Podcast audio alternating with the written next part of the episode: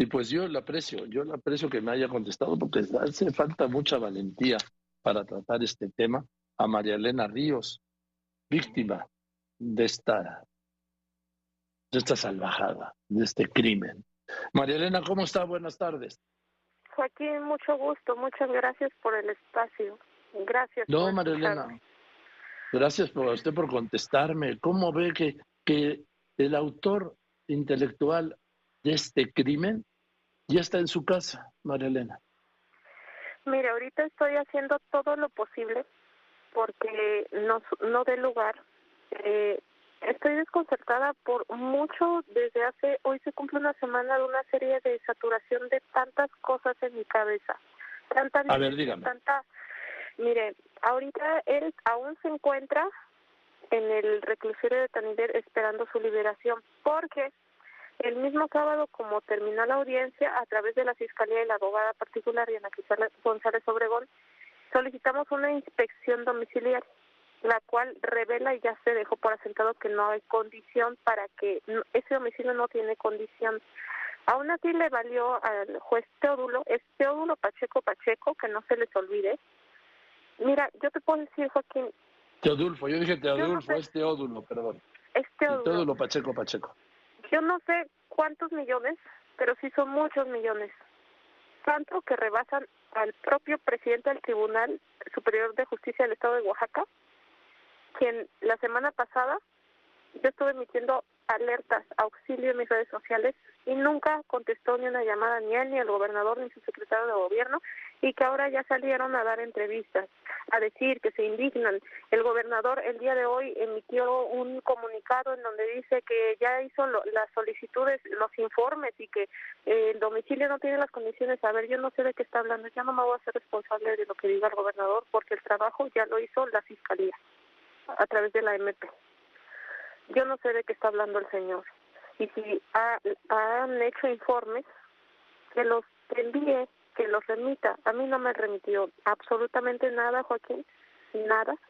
Eh, Pinacho, Eduardo Pinacho, presidente del tribunal, no me ha recibido, no me, me niega el acceso total, pero justo ahorita tomar esta entrevista contigo, acabo de ver un video que todavía no lo acabo ni de ver, en donde está justificando, pero si, pero si el caso no se ha terminado, eh, esas son sus palabras, pero el caso no se ha terminado, solamente se pidió prisión, eh, prisión domiciliaria, sí, pero una prisión domiciliaria llena de, de, de mentiras. Eh, mira, ellos presentaron como dato de pruebas diciendo que tiene Parkinson, que se hace, que se orina solo, necesita el cuidado las 24 horas y necesita pañal, este, que tiene neurosis, ¿cómo van a sacar a un neurótico de la cárcel, Joaquín? ¿Cómo? A pesar de eso, mira, esa audiencia se solicitó desde el mes de noviembre cuando cuando emitieron el amparo. Tenían que hacer el descubrimiento probatorio porque se lo solicité a la defensa. Y el descubrimiento probatorio me lo hicieron el día de la audiencia y el juez solamente dio una hora para estudiar más de 100 hojas llenas de incoherencias, de, de cosas que nada tienen que ver con la pegación a la ley.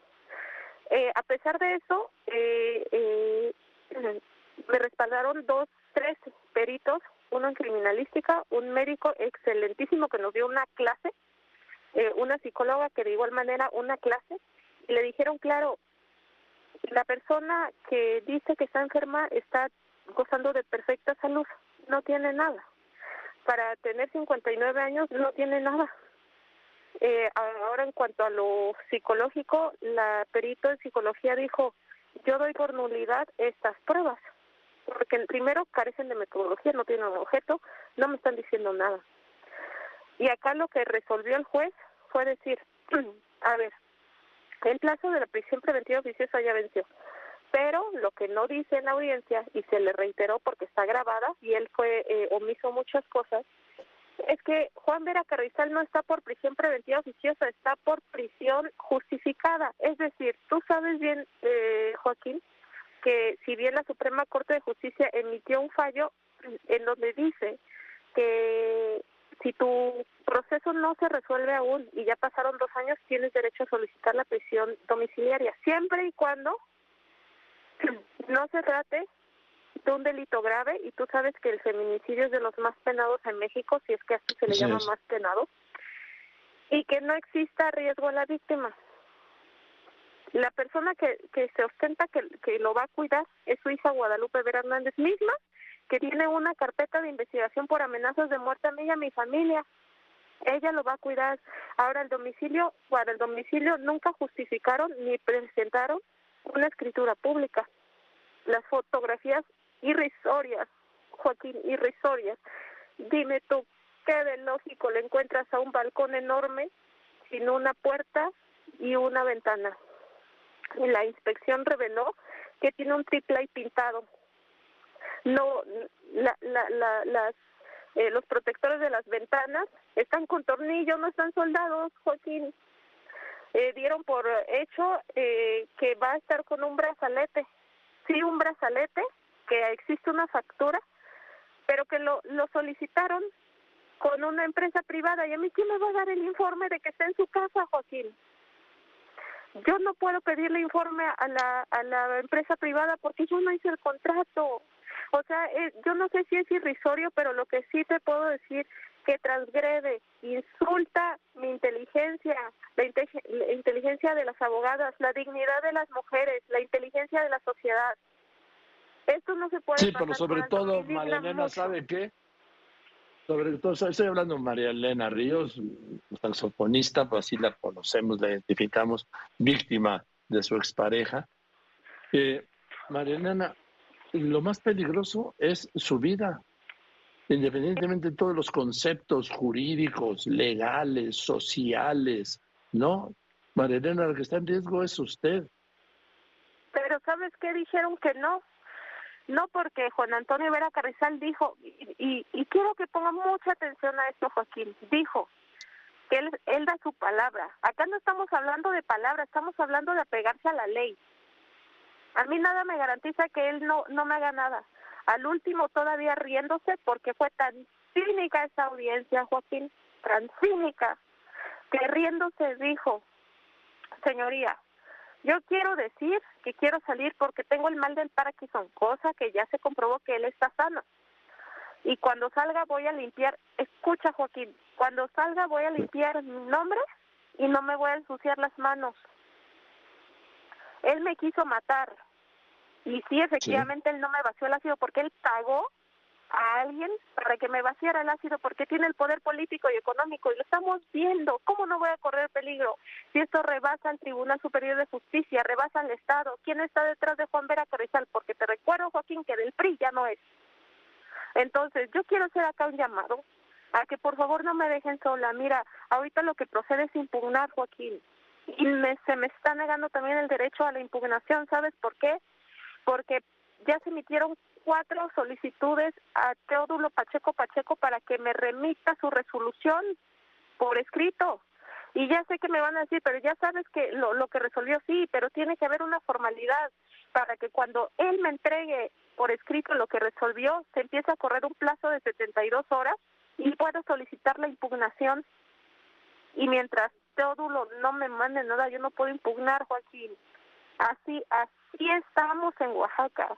Así estamos en México, así estamos miles, porque esto no se trata solamente de María Elena Ríos, la saxofonista.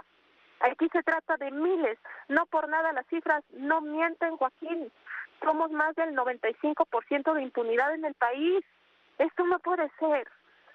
Fue tanta, tanto el desgaste, la tortura institucional, que planearon llevar a cabo una audiencia, imagínate, una audiencia de amparo, seis días en donde la resolución fue a las do, amaneciendo el sábado a las 12 de la noche, luego que doce y media, luego que a la una, a las dos, a las tres, a las cinco, cinco y media, seis, seis y media, siete, y la resolución la dieron siete y media. Sabían que yo iba a tener un desgaste emocional tremendo y aún así estoy aquí pidiendo justicia y evidenciando toda la porquería que representa el sistema de justicia de Oaxaca.